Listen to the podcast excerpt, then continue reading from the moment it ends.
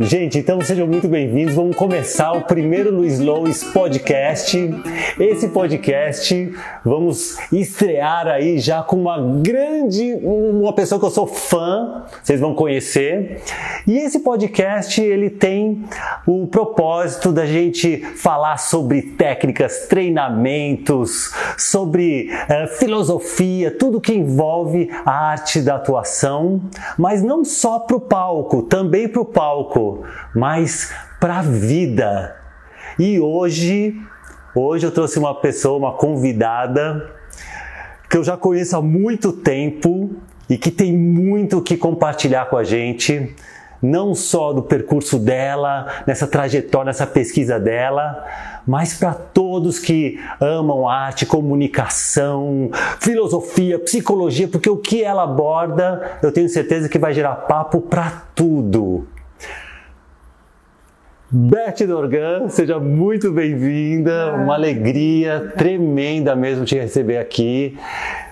Eu, eu vou apresentar a Beth, mas não deveria, porque assim, né, quem não conhece a Beth vai hoje se surpreender. A Beth Dorgan, olha, eu vou, eu vou falar algumas coisas dela. Ela é artista, atriz, palhaça, professora, mestre, doutora, ela tem formação em jornalismo, em publicidade, fez cursos na Espanha, formação na Espanha, aqui no Brasil ela já trabalhou com o mundo inteiro. Quem faz teatro já passou por ela, né? Ela é uma pessoa que está muito presente no nosso cenário e ela não só está presente na frente da linha de frente no palco, como também nos bastidores, também na academia, na universidade, nas escolas, com a pedagogia. Enfim, ela é uma dessas que trabalha a atuação total. Beth, é isso? Meu Deus do céu. É, é bom a gente ter amigo, né?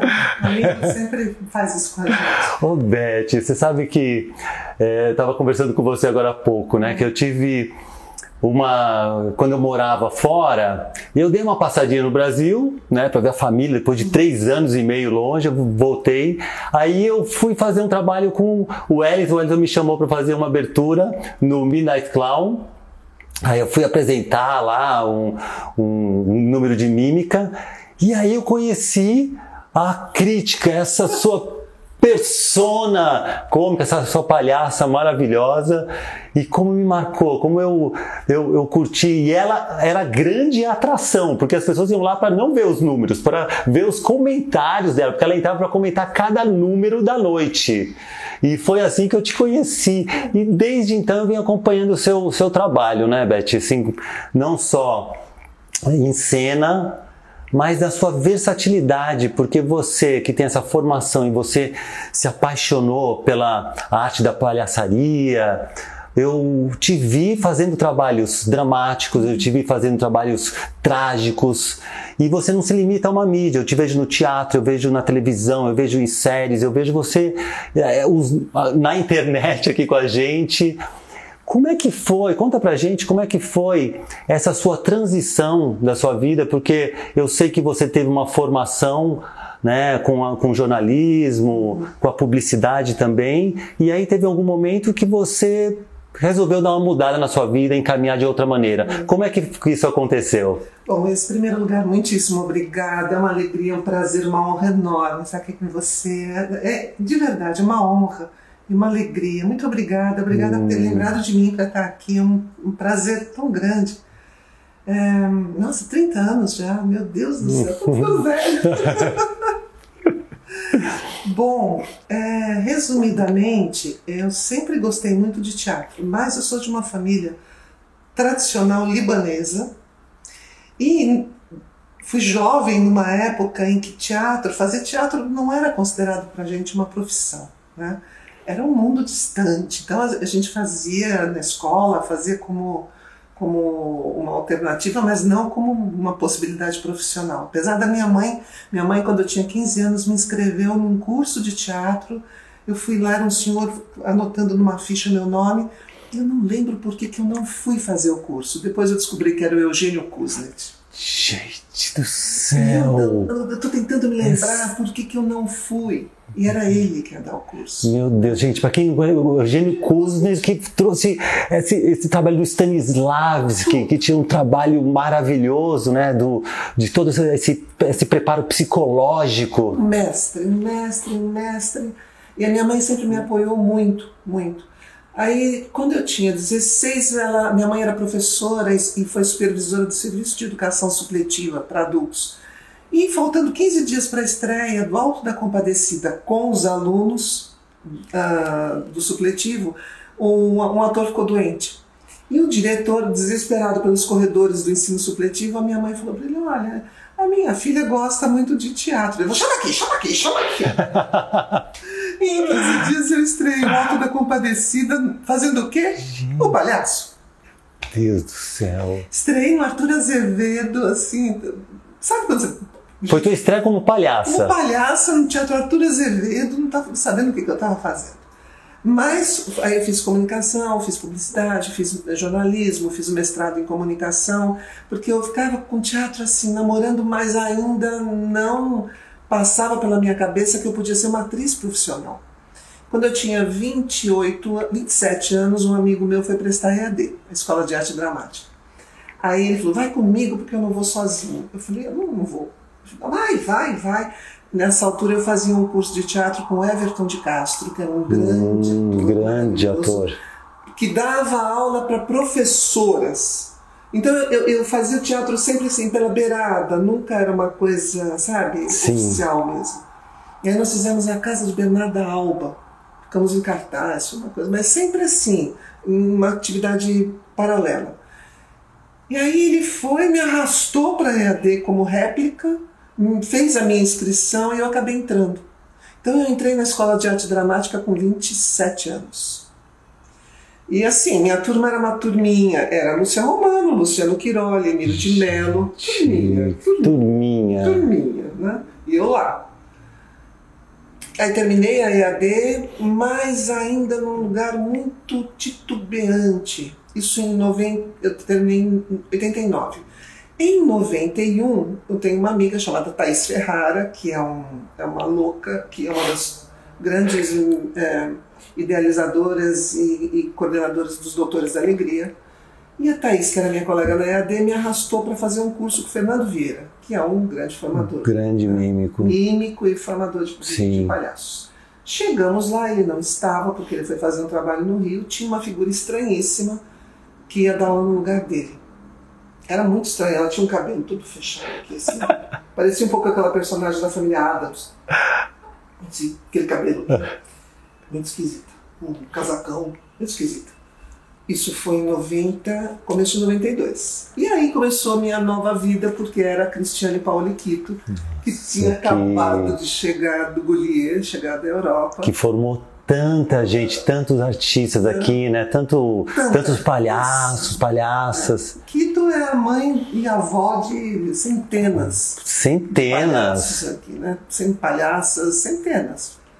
É uma grande, talvez uma. E é prima do Fernando Vieira, né? Então, ele jogou ela no fogo, entendeu? Ele se mandou para o Rio, que estava de repente apareceu um trabalho, pegou a prima que tinha acabado de chegar e falou: faz aí. E jogou ela lá com 70, 80 é, pessoas lá na oficina da Oswald, aquelas salas enormes. Ela olhava assim para a gente. Foi muito engraçado. Bom, nós começamos acho que com 70, foi diminuindo, diminuindo, diminuindo e chegamos em quatro. E com esses quatro nós montamos o Quadrimates, com direção dela, que foi um espetáculo que ficou em cartaz de 92 a 80. Né? E aí foi o um grande salto da minha vida. Éramos Thais Ferrara, Noêmia Duarte, Valmir Santana, que é, foi embora agora em 2019. Valmir foi embora. 19, 18. E ficamos nós três. E então, então, até então você teve uma formação com a EAD de artes dramáticas e tal. É. E aí com a Quito que você conseguiu aprofundar mesmo nesse, nesse trabalho da comicidade. Da comicidade, porque na EAD, naquela época, o foco era realmente um trabalho é, com, com pensando no Stanislavski. Tinha Brecht também, tinha Celso Frateschi e tudo, mas tinha uma intensidade muito, muito boa, foi uma formação magnífica para mim, mas eu não vou mentir, tinha um lugar meu que não ainda não tinha se encaixado. Entendi. Sabe?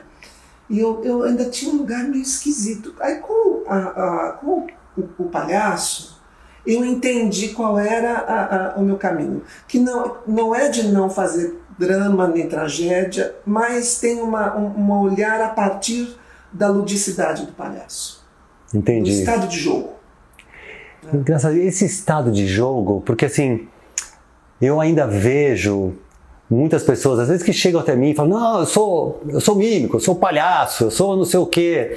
E eu vejo no seu trabalho uma coisa que eu acredito muito, que eu consigo enxergar. É, eu queria que você comentasse isso, mas assim, eu vejo nessa sua versatilidade, nos seus trabalhos com, com, com drama, com tragédia, né? Vi trabalhos seus fazendo drama, tragédia. Eu vi aquele um que eu preciso citar, que é o, o Chamado a Cobrar, que é um filme né, da Ana Mulaert, né, Sim, que. Uma ótima direção, Sim. foi maravilhoso. E, e, esse filme foi me pegando, porque ele começa e ele vai crescendo como uma, uma bola de neve, ele vai crescendo a intensidade, vai crescendo a dramaticidade, até chegar uma loucura. Sim. E é muito focado na atriz, né, que você faz a protagonista e você vai levando, a gente vai sustentando essa dramaticidade é, para chegar nessa tragédia e engraçado que eu vejo essa liberdade, né, para você se jogar nisso. Tem uma ajuda do palhaço aí? Total, total, sempre tem. Primeiro, porque eu, eu entendi que é sempre estado de jogo, seja drama, tragédia, seja o que for, você entra em campo. Você entra em campo. Que é o que te. Na verdade, se você olhar, no fundo é o que Stanislavski chamava do como ser. É como se você fosse, né? Você entra na circunstância dada. Então não, não é uma coisa completamente oposta. Você entra em campo, é a mesma coisa que um jogador de futebol. A Bujana falava, né, que Shakespeare, eh, Shakespeare, ele falava Shakespeare é final de Flamengo e Fluminense, Corinthians e Palmeiras, porque é isso. Você entra em campo, né, com aquela plateia, aquele frisson, você joga. Exatamente. Eu acho que eu acho que tem uma coisa que eu vejo nisso, que talvez isso que eu estava querendo encontrar, que o trabalho do, da, do palhaço, né, da palhaça, traz essa essa, esse desprendimento com o ego. Sim. Então, eu, quando eu vejo um, um, ator, uma atriz cômica que não tem o medo do ridículo, que perde a dignidade no bom sentido, né? Não tem nada melhor do que você se deixar disponível para a obra, seja ela dramática, cômica, Sim. trágica, e é isso que eu vejo que você consegue né, transpor. Porque é, é esse lugar que você deixa de se preocupar com aquele, entre aspas, dar certo, e você você embarca no jogo e você amplia os limites e as possibilidades, né? Por isso que quando eu trabalho com atores em formação, eu sempre digo, eu não quero formar palhaço. Chega, eu não vou é. formar palhaço. Eu quero que vocês experimentem a máscara para que vocês entrem em contato com a sua possibilidade de ridículo, com a sua possibilidade de, de olhar para o seu fracasso e entender que muitas vezes desse, entre aspas, não dar certo é que nasce uma possibilidade, né? Porque a gente fica tão amarradinho no eu preciso dar certo, eu, eu, eu não posso fazer uma coisa feia, eu não posso fazer uma coisa que não seja aquilo que o meu diretor está esperando, eu não posso errar. Porque a gente vive numa sociedade onde o erro é considerado um, um crime. Nossa, é isso. Onde você tem que produzir alguma coisa bonita Aliás, você tem que ser lindo, bonito, produtivo para justificar a tua vida, a tua existência, não é? Para justificar certeza. o ar que você respira, você tem que ser produtivo e de coisas boas. Você não pode errar. Né? E, e, e é isso, olha, você, você, essa era a minha próxima pergunta que eu ia falar para você. Que, no mundo que a gente está vivendo, que é o mundo dos coaches, né, que falam das, do sucesso, é. do sucesso, e que a gente vê tantos livros agora do desenvolvimento pessoal, né, que traz as fórmulas para a gente conseguir alavancar e atingir nosso sucesso, tudo. Quando a gente vê o palhaço que trabalha no fracasso. E ele expõe o fracasso e faz do fracasso a sua grande força. O que, que o palhaço tem para nos ensinar hoje, hein? Humanidade. Não, porque você, ele é, por, por definição, um loser, não um perdedor. Agora, a questão é, para mim, ele é a, a essência humana. Se, ó, se você perguntar para qualquer pessoa de onde viemos, realmente, o que é que nós estamos fazendo aqui e para onde nós vamos, as pessoas vão te responder de acordo com a crença de cada uma. Mas 100% a gente não sabe. sabe. E, e, o palhaço é isso, é aquele que não sabe. Né? Então, como ele não domina as regras, como ele não tem esse domínio, a tendência é sempre ele perder. Né? Agora, num mundo onde perder é muito ruim, porque você não pode ser um perdedor, você tem que ser um, um ganhador. O que, que um palhaço faz? Ele te reconecta com a tua verdadeira humanidade. Cara, isso é muito forte. Isso é muito forte. Isso precisa notar isso aí.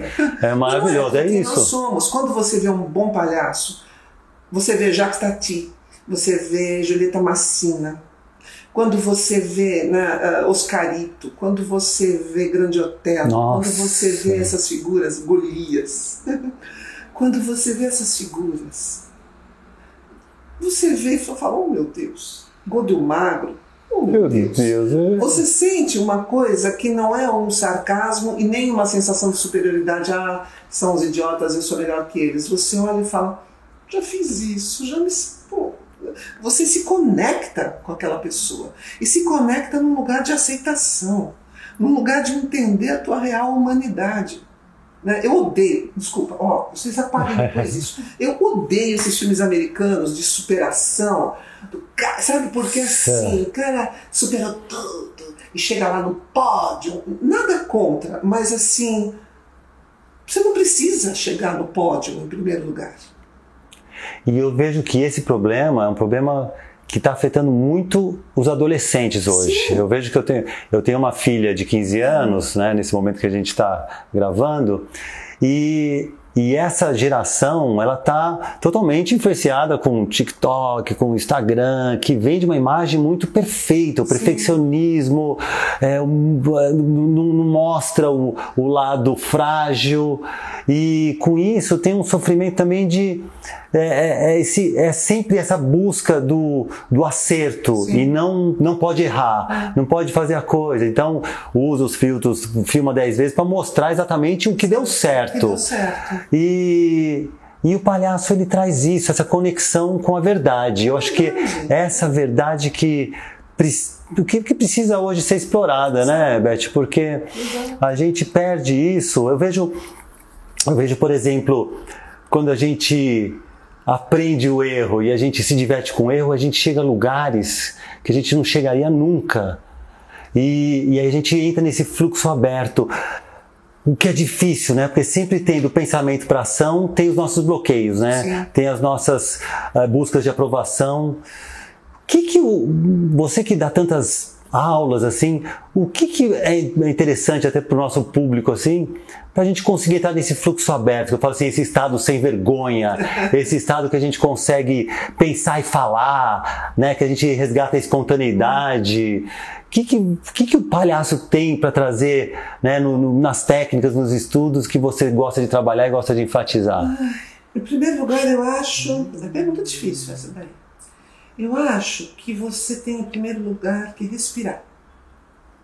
Né? Respirar, entrar em contato com você mesmo, entrar em contato com o outro. Por exemplo, quando a gente começa a trabalhar, primeira coisa que você faz é pedir para aquela pessoa olhar para o espaço onde ela está, olhar para ela e olhar para o outro, olhar de verdade nos olhos, o que é muito difícil, porque você olha para uma pessoa assim, a pessoa já olha para você e fala assim: o que, que foi? O que, que tá olhando? O que, que é? Né? Parece que o olhar incomoda muito. Né? Então, olhar, respirar, estar presente neste momento. Nós estamos aqui, hoje é dia 16 de dezembro, são 7 horas da noite. Nós estamos aqui e agora eu estou olhando para você, para os teus lindos olhos, né, para o teu sorriso maravilhoso, e isso me toca. Então, esse é o primeiro momento de trabalho com o palhaço, porque Não adianta você querer ser quem você não é.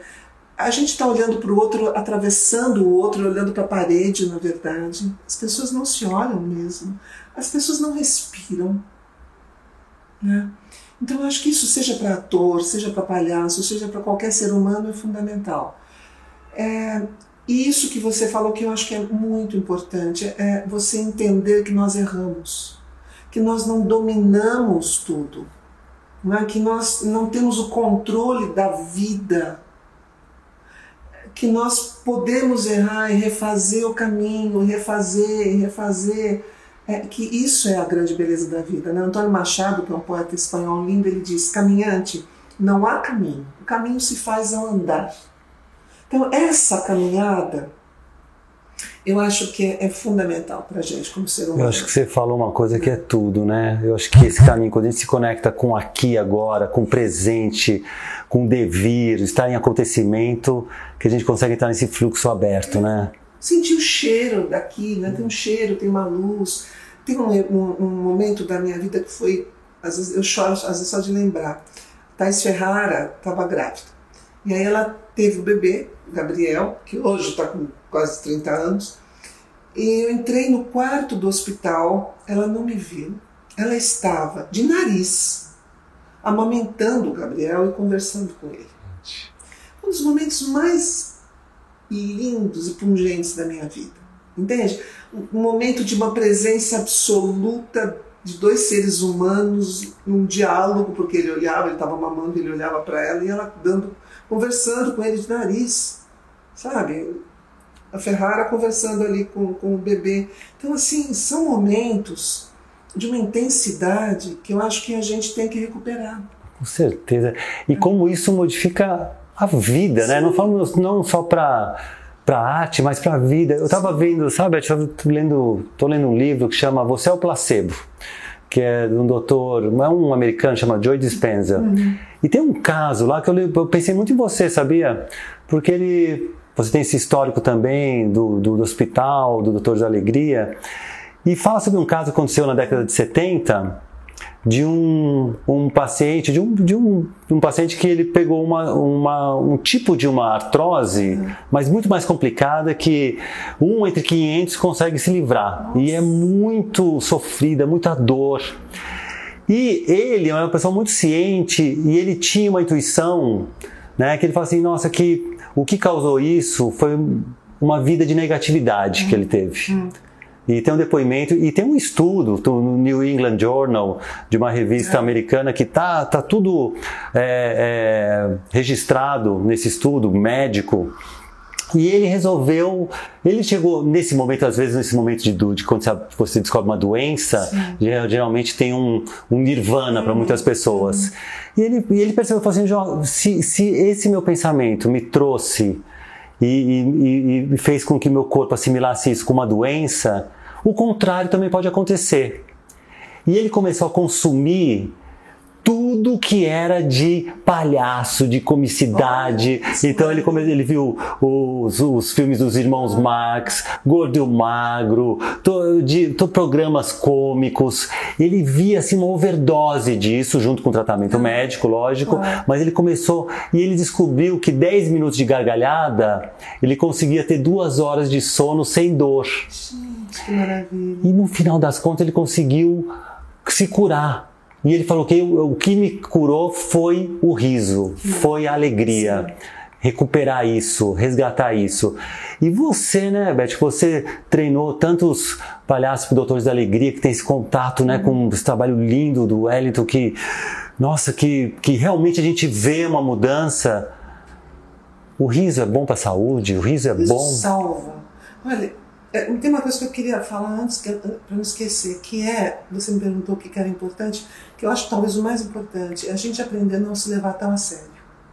Sabe? É isso. É, isso é fundamental. Né? A gente não, não, não, não ser. Porque aí você fica inflexível. E quando você fica inflexível, essa inflexibilidade naturalmente se, se volta para o seu corpo.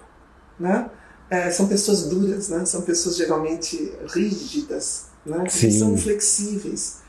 Tá, tem tudo a ver com fanatismo, com né, essas coisas todas que a gente conhece.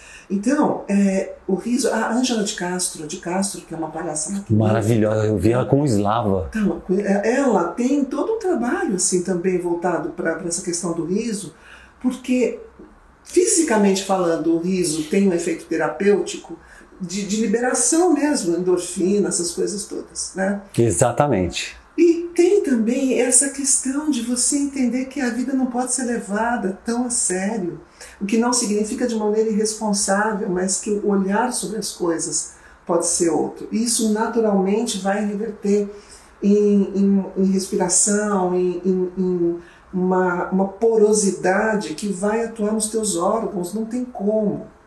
Né? É, eu, eu sou filha única e eu até eu, eu passei uma infância e uma adolescência muito tristes porque eu não tinha com quem brincar. Eu já tinha 1,80m com 12 anos. já calçava 40 numa época em que as meninas usavam sapatinho 29, 30 com lacinho. E eu usava sapato ou botinhas kicker que aliás a minha palhaça Elizabeth usa, né? E, então eu fui uma adolescente triste, travada, sabe?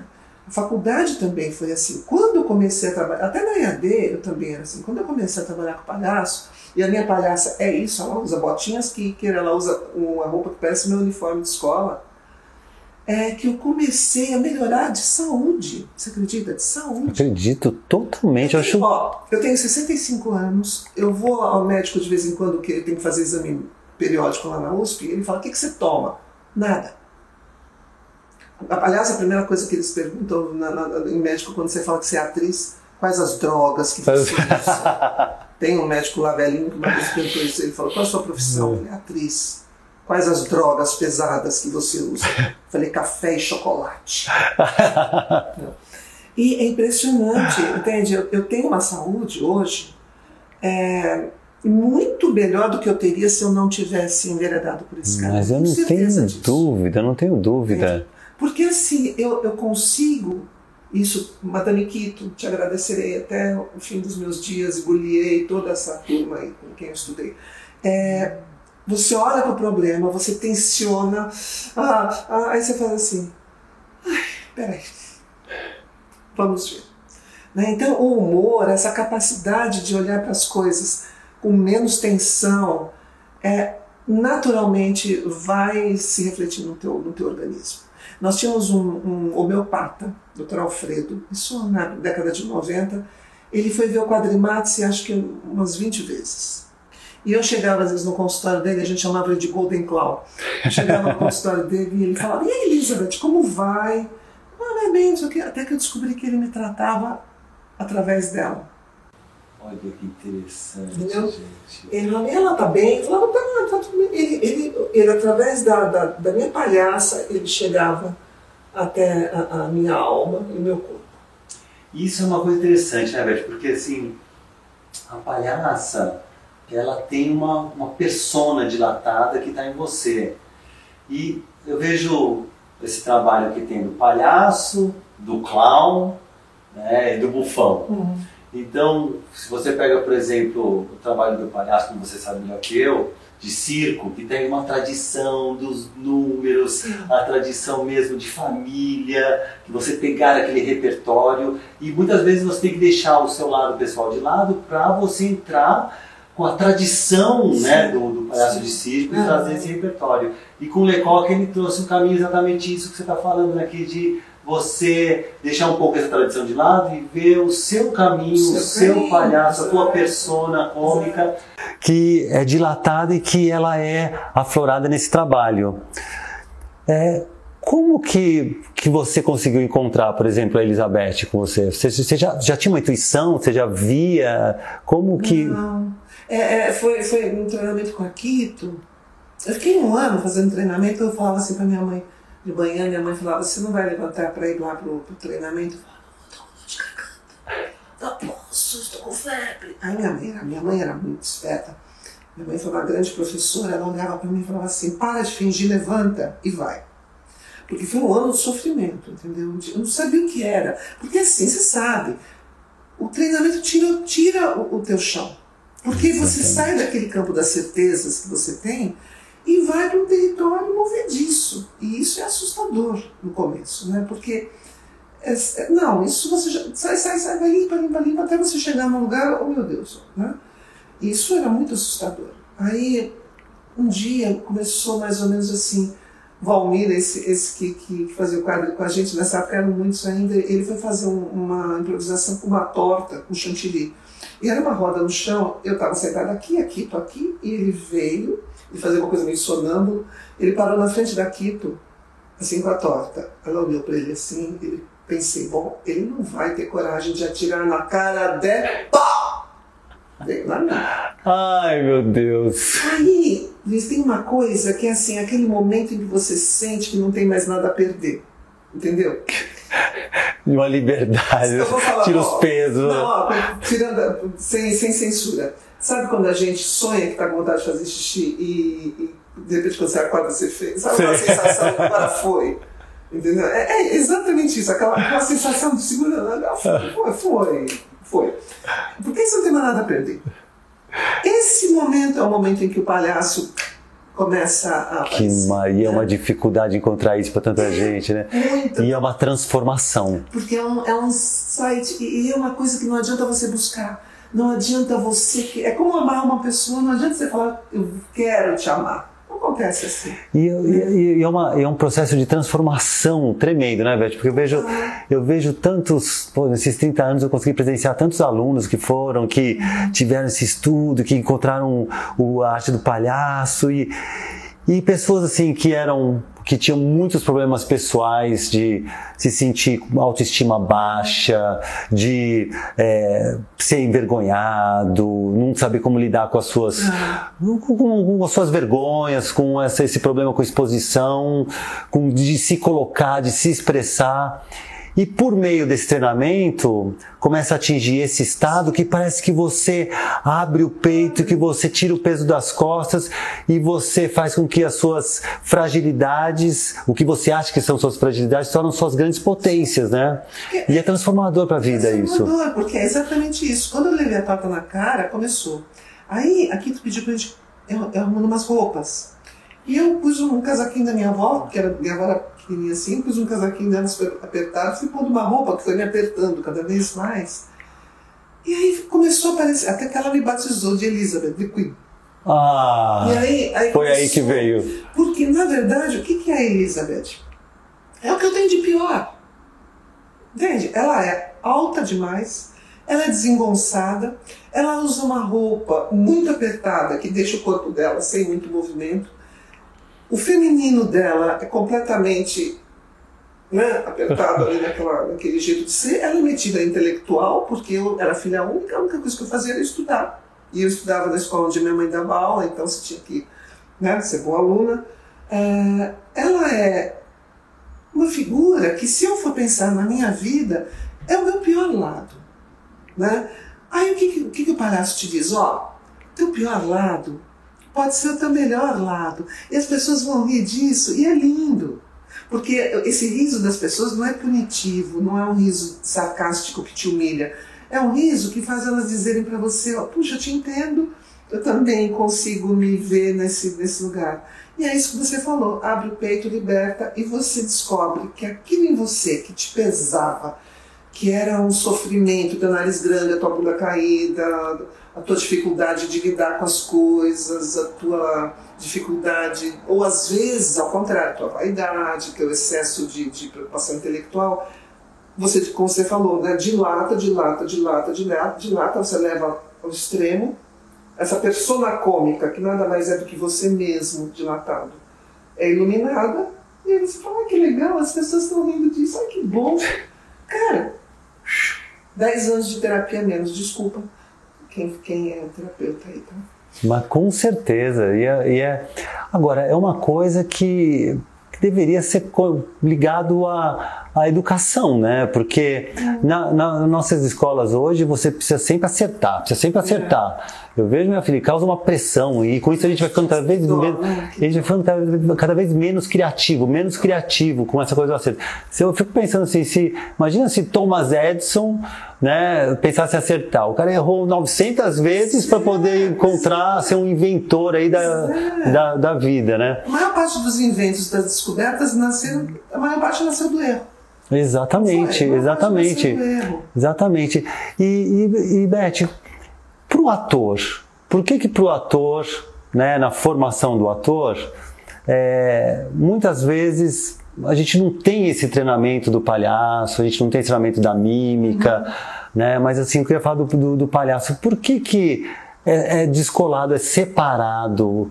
Quando eu sinto que quando você se desprende da sua vaidade, quando você entra nessa disponibilidade, nesse estado do foda-se mesmo que o palhaço tem, o artista ele fica numa, numa luz, numa, num estado dilatado que seja para o drama. Por que, que na nossa educação hoje a gente vê bem mais, porque você está lá, né, nas universidades, nas escolas, mas a gente ainda vê uma, tradi uma tradição que, que deixa isso como um apêndice. Eu acho porque nós temos ainda uma, um certo preconceito em relação ao cômico, à comédia. A gente ainda tem uma certa tendência a achar que o, o chique, que o intenso é o drama, a tragédia. Você vê, toda, todos os artistas de circo, artistas populares, é, é, sofrem esse preconceito. Você fala, por exemplo, né, em Golias, em Oscarito, Grande Otelo, Desi Gonçalves, Consuelo Leandro, é, na, na, na, nesses atores, artistas fantásticos, ah, tá, tá, tá, tem uma coisa um pouco assim.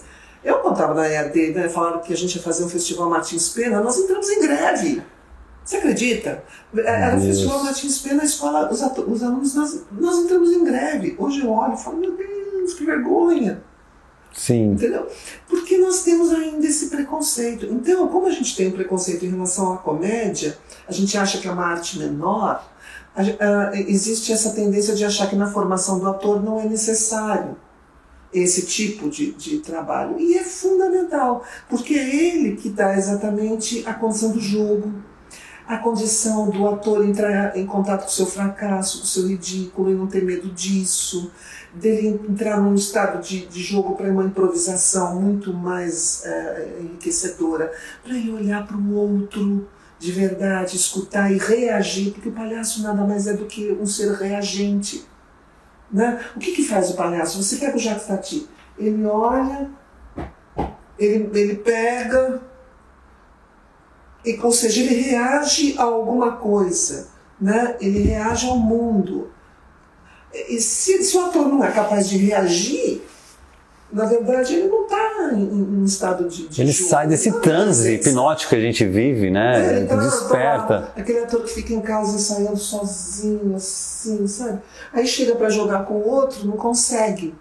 Né? Aí você, você acha que o copo tem que estar aqui. Um dia você entra em cena, o copo está aqui, você trava, porque não. não- eu já vi isso, tá? Tô falando, mas É impressionante, é verdade. Sim, sim. Então o que, que você tem que fazer? Você tem que jogar com o momento presente, não com aquilo que deveria ser. E aí você fala uma coisa importantíssima lá no começo.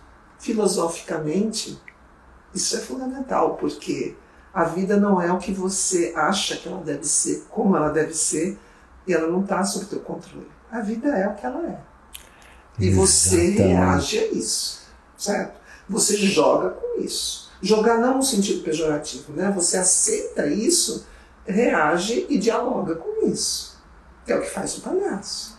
E na filosofia, a filosofia fica intrigada, né? Com, com o riso, com as paixões alegres, né? Quando a gente vê... Nietzsche, É, quando Nietzsche. E, e Spinoza tem aquela coisa. Spinoza. Spinoza fala que, né, trazendo a filosofia para cá também, ele fala assim que é, não existe nada mais triste. Né? A tristeza é quando você está afastado do que você pode, da sua potência. E a alegria é o termômetro de quando você está colado a ela. Né? É, por isso que, por exemplo, aqui, tu sempre que é, aqui tu trabalha, assim, não, não necessariamente palhaço, mas quando, lá na EAD mesmo, quando ela está tá dando aula de interpretação, que a gente dá aula de interpretação normal, né? É, O que, que é? Bachelard, Spinoza, Nietzsche, entendeu? Aí eu vou com Freud, com Jung, quer dizer, você né, transita numa área muito mais ampla do que simplesmente de, de interpretação teatral. E você fez uma vez uma mediação para um evento, acho que foi no Itaú, Itaú Cultural, muito legal com o Luiz Fugante, da Escola Nômade de Filosofia, que teve essa discussão né, da, do, do humor, do, do, do, do, que fala do humor, do cinismo, do sarcasmo, das diferenças. Uhum. E o, o Fugante falou uma coisa lá, na, naquela, naquela palestra, naquele, naquele foi uma, uma não foi não foi uma palestra né? foi uma conversa aberta ele falou uma coisa assim que o que o humor que, que o humor é um inocente assassino que ele mata as reatividades, os ressentimentos e te deixa aberto nesse fluxo, né, do devir, do acontecimento, é. né? E Beth, me fala uma coisa, você que né, eu te vejo você trabalhando com, ficou muito tempo, né, conhecida como uma Elizabeth, né, a sua, sua palhaça, e depois eu vi você entrando, né, muito forte também com, com peças dramáticas, depois no filme, como eu já citei, que, que muda, por exemplo, no seu processo de criação, quando você vai criar uma obra cômica em que você vai trazer a tua palhaça e quando você entra para um trabalho que inicia por um texto, por exemplo, né, e já traz uma, um gênero dramático, trágico. O que, que, que você sente? Quais são as diferenças maiores que você encontra aí nessa abordagem do seu trabalho? Muda demais? O que, que se aproveita também? Eu, é bom, eu acho que eu aproveito isso que a gente estava conversando. O momento presente. Sabe o que eu acho? Como atriz agora, quando eu estou fazendo uma, um, um, trabalho, eu nunca penso muito no gênero, se é dramático, se é trágico, se é isso, aquilo. Porque, na verdade, a situação é, é dramática, a situação é trágica. Se a gente tenta fazer uma interpretação trágica ou dramática, fantástico. Fica, fica uma, é um charlatanice, uma canastrice. Porque você vê, o, o, palhaço, ele toca o trágico, né? O palhaço, você pega a Julieta Massina na estrada Nossa. do Fellini. Né?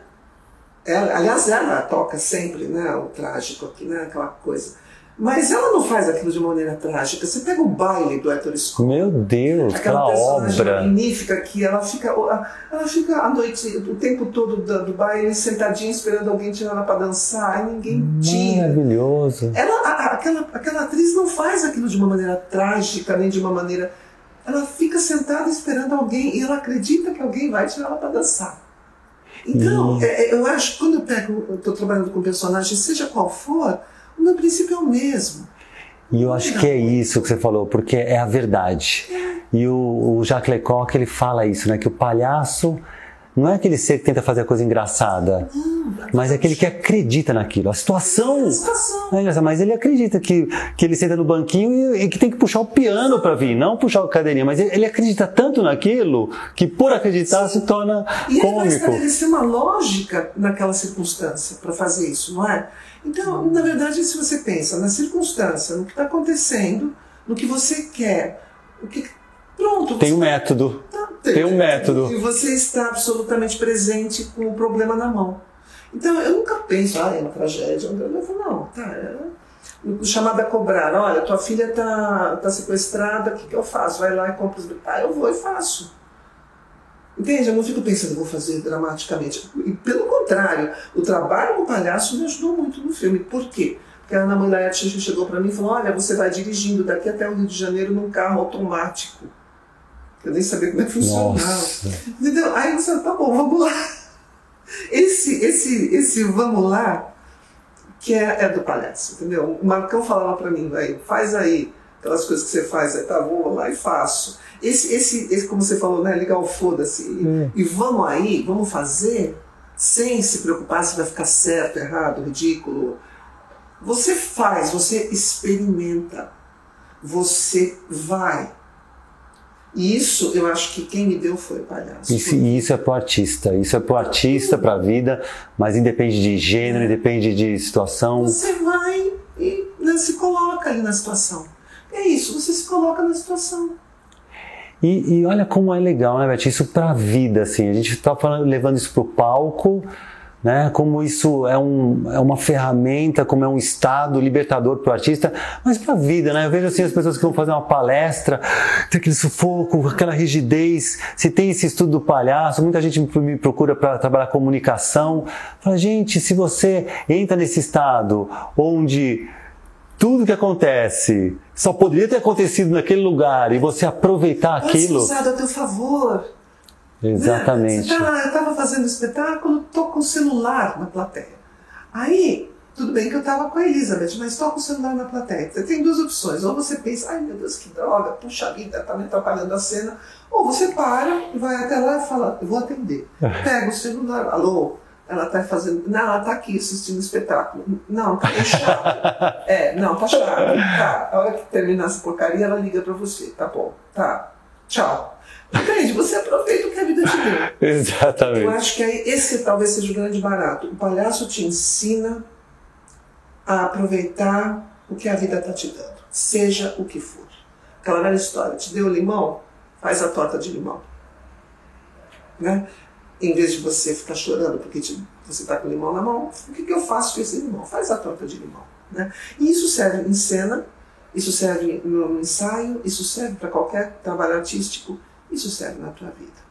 Eu, depois que comecei, hoje eu encaro tudo com uma certa leveza. Para saúde, para trabalhos, seja lá qual profissão que você tenha. Esteja no lugar, uh, encare as pessoas com, com.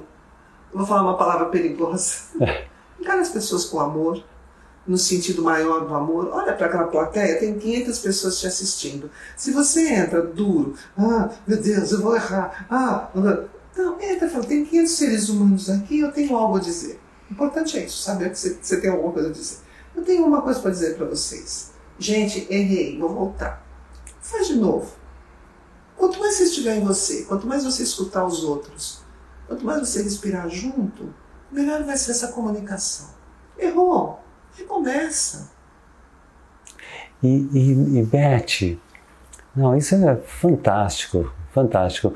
Você que ensina tanto, qualquer um pode, pode estudar o palhaço, a arte do, da, da, palhaçaria, ou você sente assim, é, é, não é para todo mundo.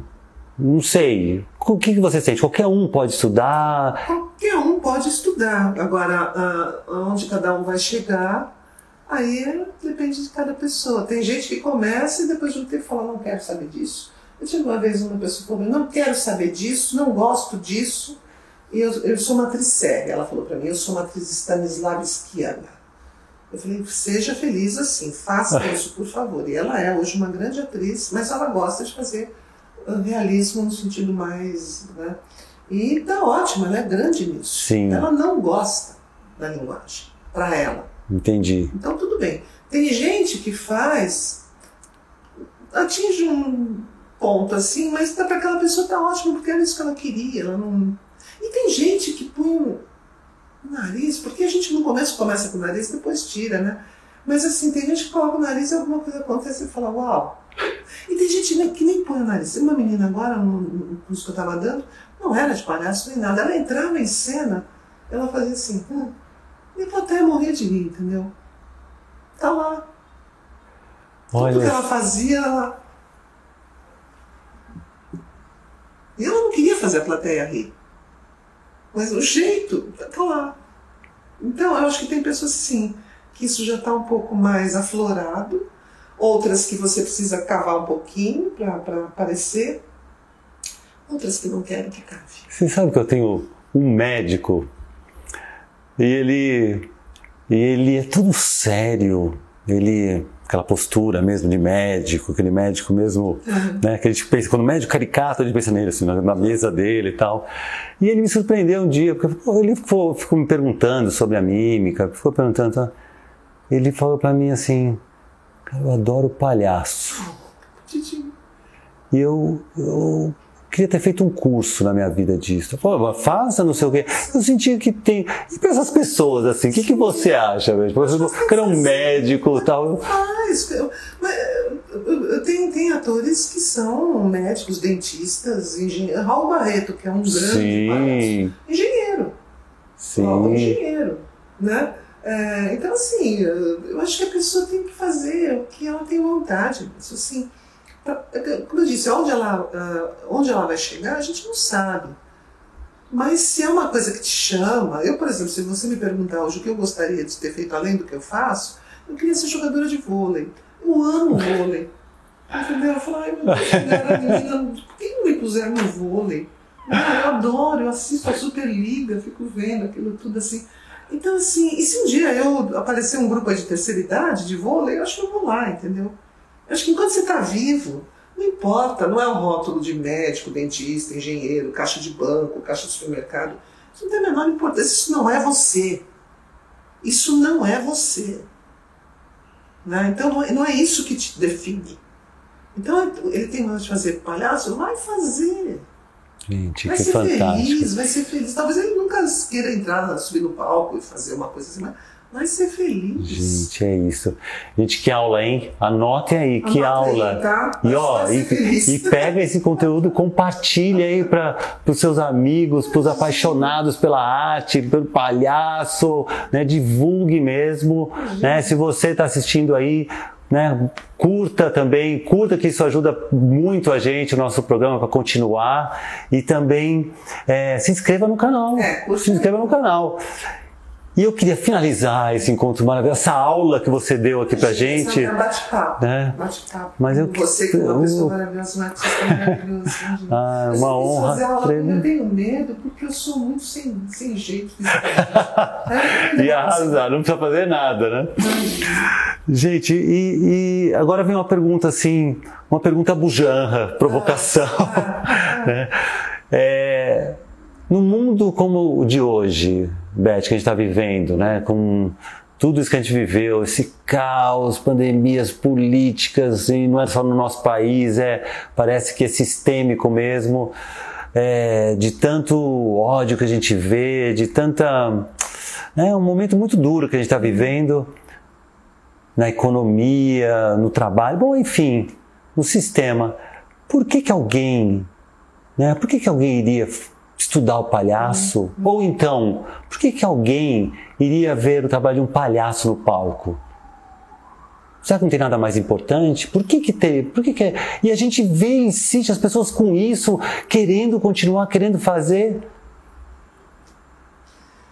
Por que que num campo de concentração nazista, um grupo de judeus se unia e cantava? E tocava algum tipo de instrumento musical que eles conseguissem ter lá dentro? Eu acho que é porque, talvez até nos momentos mais terríveis da humanidade, o que nos salva é a arte. Né?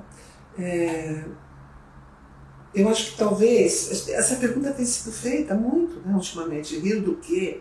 É possível rir com 600 e tantos mil mortos? Né? É possível rir está acontecendo nesse país, que a gente nem precisa dizer? Né? Depende dessa qualidade do riso. Se for o riso, o riso superficial, alienado, não, claro que não. Se for o riso sarcástico da desgraça do outro, pelo amor de Deus. Né? Então, eu acho que essa qualidade de um riso poético, de um riso que faz essa transposição poética da grande condição humana mesmo, é, nesse momento ele é necessário como essa possibilidade de você é, respirar, a, recuperar a humanidade, res, recuperar a, a, capacidade de se relacionar com o outro, né? no momento em que você olha para uma pessoa, a pessoa já quer te matar, né? você olha, tem até medo né? de falar com as pessoas. Né? Então eu acho que sim, que esse riso, é, essa capacidade de olhar para o mundo com essa leveza, com esse sorriso, que não é a gargalhada, né? mas é o sorriso, é, e essa transposição poética até mesmo da dor, porque aqui tu fala uma coisa que Lecoq, Goulier sempre falam, que é o palhaço ele não tem consciência da própria dor. Não significa que ele não sinta, não significa que ele não seja um ser alienado que não tem dor nenhuma. Só que é, ele, na verdade, talvez ele seja o ser que tem espelha a própria dor da humanidade, a grande dor da humanidade. Só que isso é feito de uma maneira que faz com que você entre em contato com essa dor, aceite conviva com ela e supere essa dor poeticamente. Chaplin fazia isso. Quando você vê Carlitos cozinhando uma bota, meu Deus, o que é aquilo? É a extrema miséria da fome. Ele não está tirando um sarro daquilo. Ele não está rindo de quem está morrendo de fome. Não, Nossa, olha e fala, é... ele está falando da miséria, da fome. Mas é, é, essa transposição poética do artista. E é engraçado, né, que nesses momentos mais duros da humanidade que aparecem essas figuras. Então, se a gente for ver, por exemplo, Buster Keaton, você vê Chaplin, eles apareceram, emergiram quando? Primeira Guerra Mundial, gripe espanhola, Sim. foi nesse momento que eles saltaram. Você pega Marcel Marceau, que numa Europa destruída da Segunda Guerra, da Segunda Guerra Mundial, ele aparece com aquela figura, trazendo uma poesia, um, uma comicidade para você revelar o que passa despercebido, com, com esse riso. Né? Você pega o Fellini a estrada numa, numa Itália destruída, numa, naquela Itália em branco e preto, né? e, e, e miséria. O que é a Josumina? Miséria pura. E ele extrai a beleza disso, ele extrai a poesia disso. Eu, no fundo, no fundo, a gente está falando da, daquela palavra, humanidade. Ele extrai Exatamente. a grande humanidade disso. Então, o riso que a mim particularmente interessa, e acredito que é o mesmo que interessa a você, é o riso do humano, que nos conecte com a humanidade. Esse é o riso. E neste momento é o riso que nos ajuda a conviver com, com o que a gente está vivendo. Né? Nos ajuda a respirar juntos, poeticamente, nesse, nesse tsunami né, que a gente está tá atravessando. Né? É, que eu acho que é possível. O riso superficial, esse riso, esse a mim não, não me toca. Nem tenho, nem tenho fôlego para isso. Aliás, nunca tive, mas assim agora mais do que nunca. Né? Então, todos, se você pensa no Jacques Tati, pensa no Peter Sellers, todos Nossa. eles tocam em questões muito dolorosas, de inadequação, de você não caber no lugar, de você não caber naquela época, né? de você não entender o mundo em que você vive, de você ir na contramão. Né? O, o, o, o Chaplin, o Carlitos, ele é, é vagabundo, né? Na, que, que, é, que, tá, que transita no, no, no, nos, nos, Estados Unidos depois numa época de miséria, do, de fome, de tudo. Então, né, eu acho que é isso que a gente tem que é entender. É isso, é isso. Que a grande questão é desse risco. Eu falo muito para os alunos assim, viu, Beth? Quando eles têm, assim, às vezes eles ele fala assim, ah, Luiz, eu não fui na aula ontem porque eu estava mal, não deu para ir porque eu estava mal. Eu falei assim, mas você perdeu essa oportunidade. Nesse é nesse momento que está mal, que você está cheio de coisas para você trazer. A arte faz essa transmutação para você conseguir né, transformar isso, criar novas realidades com isso. E de repente, quando tá, não espere o momento ideal, porque quando tiver tudo ideal certinho, você não vai ter, não vai ter o que, é. que passar, é. o que criar. O Quadrimates, essa peça que a gente fez com a Quito, éramos quatro palhaços. A minha cena, tinha várias cenas, mas a, digamos, a cena que era mais da Elizabeth era a cena que era uma verdade minha, que eu, quando era pequena, minha mãe fez um bolinho de aniversário para mim, minha avó fez uma roupinha bonita para mim, tinha um bolo, tinha crush, ela fez de crush, e eu estava lá esperando para cantar parabéns para mim, meu tio subiu, que eles moravam no andar de baixo, a gente não tinha televisão, ele subiu e gritou, mataram o Kennedy. Minha família desceu, minha mãe, minha avó, meu avô, minha tia e meu tio Jamil desceram para o apartamento do meu tio embaixo para ver a notícia. Eu fiquei sozinha. E eles esqueceram de mim, esqueceram do meu aniversário. Eu, entendeu? Eu dormi na mesa assim com o bolo e eles me esqueceram. A cena do Padre Matsi que eu fazia, a Elizabeth, era essa. A cena que a Thaís fazia papagaio deprimido foi de um dia que ela, no ensaio com a Kito, ela começou a chorar, foi um dia horrível na vida dela. A Kito mandou ela pôr o nariz e contar. Daí nasceu a cena do papagaio deprimido. A cena do Valmir foi quando ele ficou preso numa igreja à noite e morria de medo das imagens dos santos, que ele ficava morrendo de medo à noite, achando que os santos estavam olhando para ele. É a cena dele. A cena da Noêmia veio a partir das surras que ela levava. Da... Entende? Então, é isso que você falou, da dor dessas quatro pessoas, nasceu um espetáculo. Não foi da nossa alegria, foi só de dor. As cenas do quadrimates eram cenas ligadas a um, um grandes momentos de dor da nossa vida. Olha que, que superação, né? Porque você traz essa dor e você transforma isso num, Um espetáculo em que as pessoas riam, riam. mas riam, ou era, era um riso assim, ou não era nunca uma, uma coisa desbragada. Tinha alguns momentos que sim, mas era assim, né? O pai da Thais Ferrara, no dia da estreia do Quadrimates, e ele sentado ao lado da minha mãe no teatro, ele vira para ela e fala assim: Onde foi que nós erramos? E adorando, né? E adorando. Mas era Ai, isso, o espetáculo era a nossa dor colocada ali poeticamente com humor, e volto a dizer, não era humor sarcástico, aquele humor que fala assim, ai, tô sofrendo, sou manda mesmo, vou É. de mim, de mim mesmo, porque esse, esse humor, esse riso dói, Sim. ele te machuca. Não, era isso, gente, olha aí, olha o que aconteceu com a gente, olha que coisa. E as pessoas diziam, ah, que gostoso. Nessa cena do aniversário, que eu ficava um tempão em cena sozinha, e ninguém vinha pro meu aniversário, começou a vir gente da plateia. Tinha noites em que a plateia toda subia Gente, fazer que maravilha. Em Curitiba, uma, eu estava esperando que demorava, eu ficava sozinho um tempão. Uma pessoa na plateia começou a cantar parabéns, 700 pessoas na plateia cantando parabéns. Que maravilha. E um dia, eu esperando também no teatro, sobe uma menina no palco, falou, eu vim pro seu aniversário. Aham. Aí começou a vir gente e tal. No final da peça, ela chegou para mim e falou, quero que você saiba. Semana passada eu vim assistir e vi a cena e fui embora para casa e fiquei me cobrando porque eu falei, eu devia ter ido, porque não se faz isso com uma pessoa, entendeu? Eu falei, como? Por que, que eu não fui? E aí ela voltou para ir. Ou seja, tocou nessa questão humana. Que maravilha. Né? Era isso que, Que era- Era maravilha. a potência do espetáculo. É, e, e é o que eu falo assim, a arte não é um espaço que você cria somente ficções, você cria novas realidades mesmo, é criar novas realidades e, e é isso que às vezes a gente, né, que eu quero até propor com, com esse podcast, que é a gente né, diminuir a distância entre o que a gente chama de vida ordinária e a arte, porque às vezes parece tudo tão, tão ah, uma vez por mês eu vou no teatro, uma vez por mês eu vou num show, aí eu tenho contato com a arte. Então a arte está na vida, no dia todo, sabe? No dia a dia. Que aula, Beth, que Não, não, amei esse bate-papo, que legal, quanta coisa legal. Quero ser sua aluna. Muito legal, obrigado sim, mesmo pela sua Imagina, presença, você, viu?